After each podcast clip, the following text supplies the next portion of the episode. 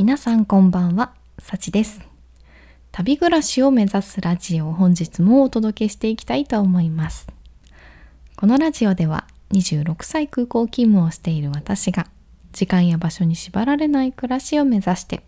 日々の気づきや独立に向けて実践していることをお届けしております。4月の25日日曜日ですね。皆さん日曜日の夜はいかがお過ごしでしょうか明日から仕事だよっていう方ももしかしたらね、いらっしゃるかもしれません。まあ、そういう方は今日はね、早めに寝て明日に備えていきましょうということで、まあ、今回ね、テーマに早速入っていきたいと思います。今回のテーマは、ゴールデンウィーク中に読みたいおすすめ本3選をお話ししていきたいと思います。はい、皆さんゴールデンウィークね、えー何か予定とかありますか？私はね、普通に、普通に仕事なので、あまり関係ないというとこではあるんだけど、まあね、まあ、4都府県だっけね、えーまあ、緊急事態宣言が出たということで、まあ、お家で過ごすっていう方も多いと思います。まあなので、まあ、ゴールデンウィーク中ね、お家でちょっと本読んでみようかなって思っている方向けに、はい、私がね、おすすめする本を3冊ご紹介していきたいと思います。まず、えー3冊題名ね、お伝えしていきますね。まず1つ目、1冊目は、超効率勉強法です。メンタリスト DAIGO さんが書かれている超効率勉強法ですね。2つ目は、夢を叶える像です。こちらは水野慶也さんが書かれた夢を叶える像ですね。3冊目は、億を稼ぐ積み上げ力。はい、こちらはインフルエンサーのね、学さんという方が書かれた本、億を稼ぐ積み上げ力。こちらの本をご紹介していきたいと思います。ではまず1冊目の超効率勉強法ですね。はい、もしかしたらゴールデンウィーク中ね、まあ、もしくはその後、まあ、緊急事態宣言が、えー続く、まあ、17日間ですね。勉強したいなって思っている方、はい、ぜひね勉強する前にこの一冊を読んでみてください。まあなぜかというとこの本にはね科学的に効率が悪い7つの勉強法。っていうのもねご紹介されているんですよ。はい、なので勉強を始める前にまずこの本を読んでみて効率的な勉強法だったりあだねあとは超効率的な勉強法っていうのをね学んでから、うん、ぜひ知ってから勉強に取り組んでみましょう。まあ、そうすればね絶対時短にもなるし、うん、あのよりね効率的に勉強が学べると思うのでぜひこちらの一冊を読んでみてください。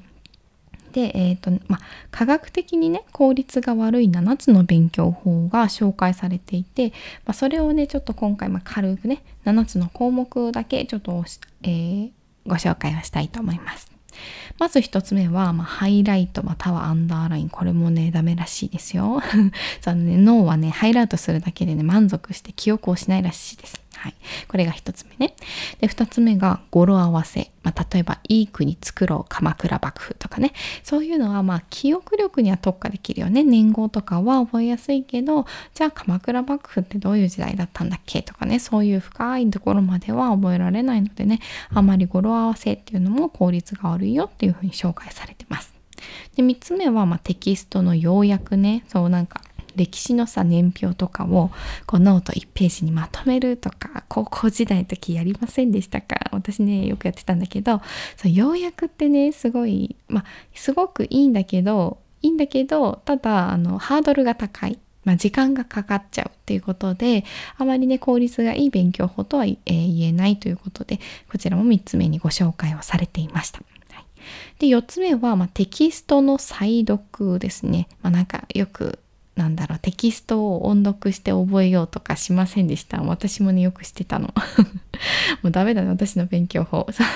でね、読むのは、あんまりねなんか読むという時間に対して記憶はそこまで身につかないから、まあ、コスパ的にあんまり良くないよっていうことがねご紹介されていました。はい、これが4つ目ですね。で5つ目は集中学習ですね。まあ、例えばまあそうだな56時間こう一生懸命ね集中して勉強するぞみたいなのもあまり効率がいい学習ではないということですね。適度にやっぱり休憩を入れることで脳もリラックスするしリラックスする時時ってねひらめきやすいんですって脳が、うん、だからあまりこうがっつり集中して勉強するぞっていうのも効率はあまり良くないということですね。で6つ目は自分の学習スタイルに合わせるですね。やっぱりあの効率的な学習って決まっているらしい決まっているんですよね。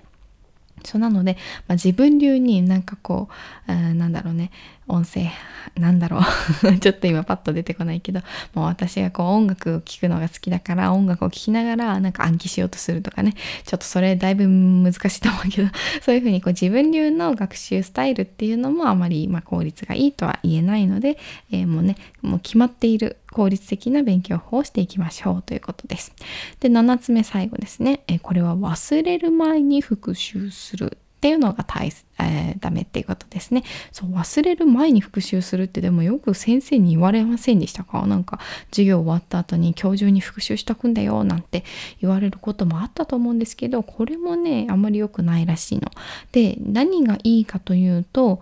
忘れた頃に復習するっていうのがいいらしいです。うん、そうするとね脳もねあなんかこれ前やったななんだっけななんだっけなっていうふうに思い出そうとするそのね思い出そうとするっていうのが大切らしいです。はい、なので是非ね忘れる前じゃなくて忘れた頃に復習をしてみましょう。っていう感じでねそう科学的に効率が悪い7つの勉強法っていうのが紹介されていてじゃあその後にどう勉強すればいいんだっけ？っていうのも紹介されているので是非ねその続きは本を読んでみてくださいこれがね、えー、まおすすめの1冊目でした、えー、超効率勉強法ですね。はい。メンタリスト DAIGO さんが書かれた本でございます。では2冊目が夢を叶える像です。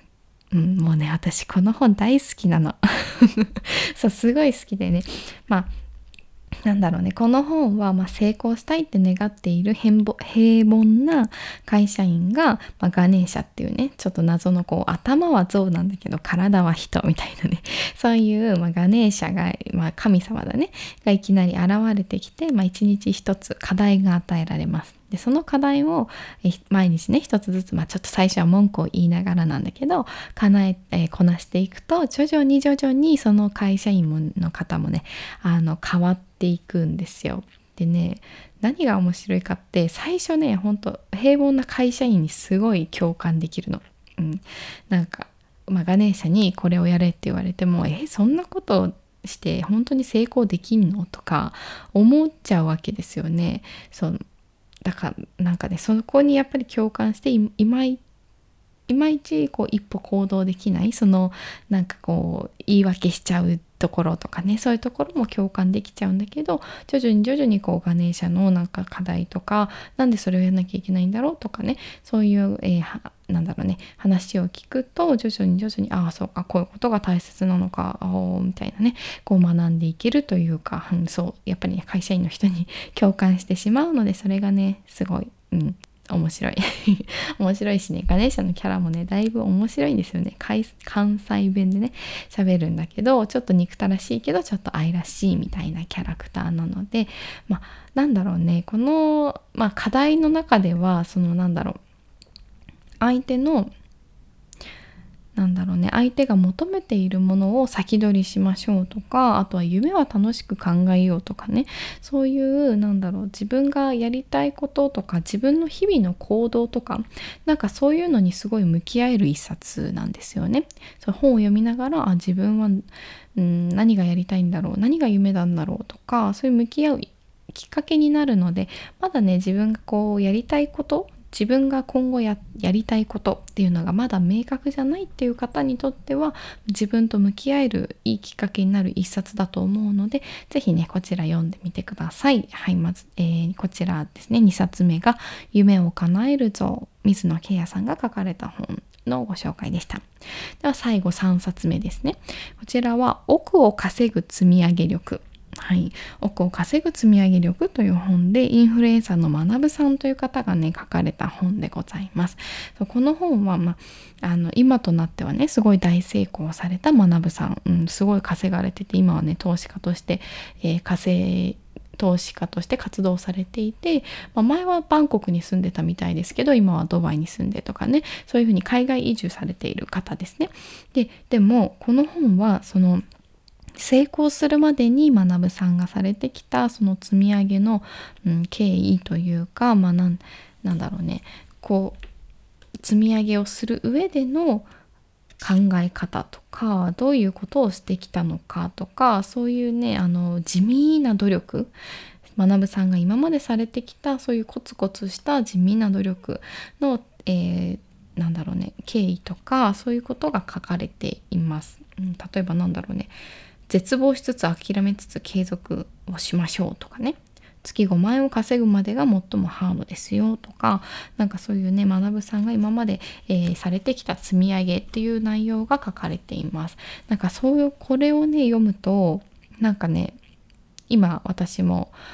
うんコツコツね毎日こう継続継続をしているわけなんですけど、まあ、なんかね勇気づけられる一冊です。あこうやって成功されている方も下積みじゃないけどこうコツコツコツコツ地味なね努力をされて今の成功に至っているんだなっていうのを見るとあ自分も頑張ろうってやっぱりねちょっとたまに やっぱりちょっと疲れちゃってなんか今日はいいいやちょっとやだなとか思う時もあるけどなんかねこの本をこうパッと手に取って読むとあそうだよな学さんもね今は成功を収めている学さんでもコツコツコツコツされてきたから成功があるんだ、うん、じゃあ自分もねやっぱり将来やりたいことのためにコツコツコツコツ今日も頑張ろうって思える一冊なのでまだね読んだことがないよっていう方は是非こちらの本を取ってみてください。手にね取ってみてください。こちらが3冊目でしの紹介でした。億を稼ぐ積み上げ力ですね、えー今えー、以上が私がおすすめしたい本3選でございました、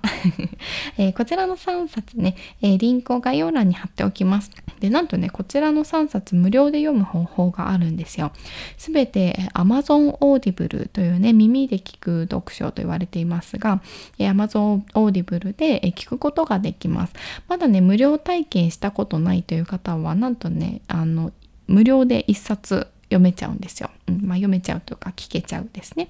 そんなのであのめっちゃお得じゃないですか？一冊ね無料で本が読めちゃうの。しかも Amazon Audible で買おうとするとね一冊3000円くらいかかっちゃうんですよね。それがまあ一冊無料で手に入るということなのでなんかながら聞きできるしね作業しながら聞けるし移動中とかでも聞けるしすごくね便利なサービスなのでまだね、えー、使ったことないよという方はこれを機会にね是非使ってみてくださいということでちょっと今回長くなってしまったんですが以上が私のゴールデンウィーク中に読みたいおすすめ本、おすすめ本3選のご紹介でした。では皆さん、え、本日も最後までお聴きいただきありがとうございました。おやすみなさい。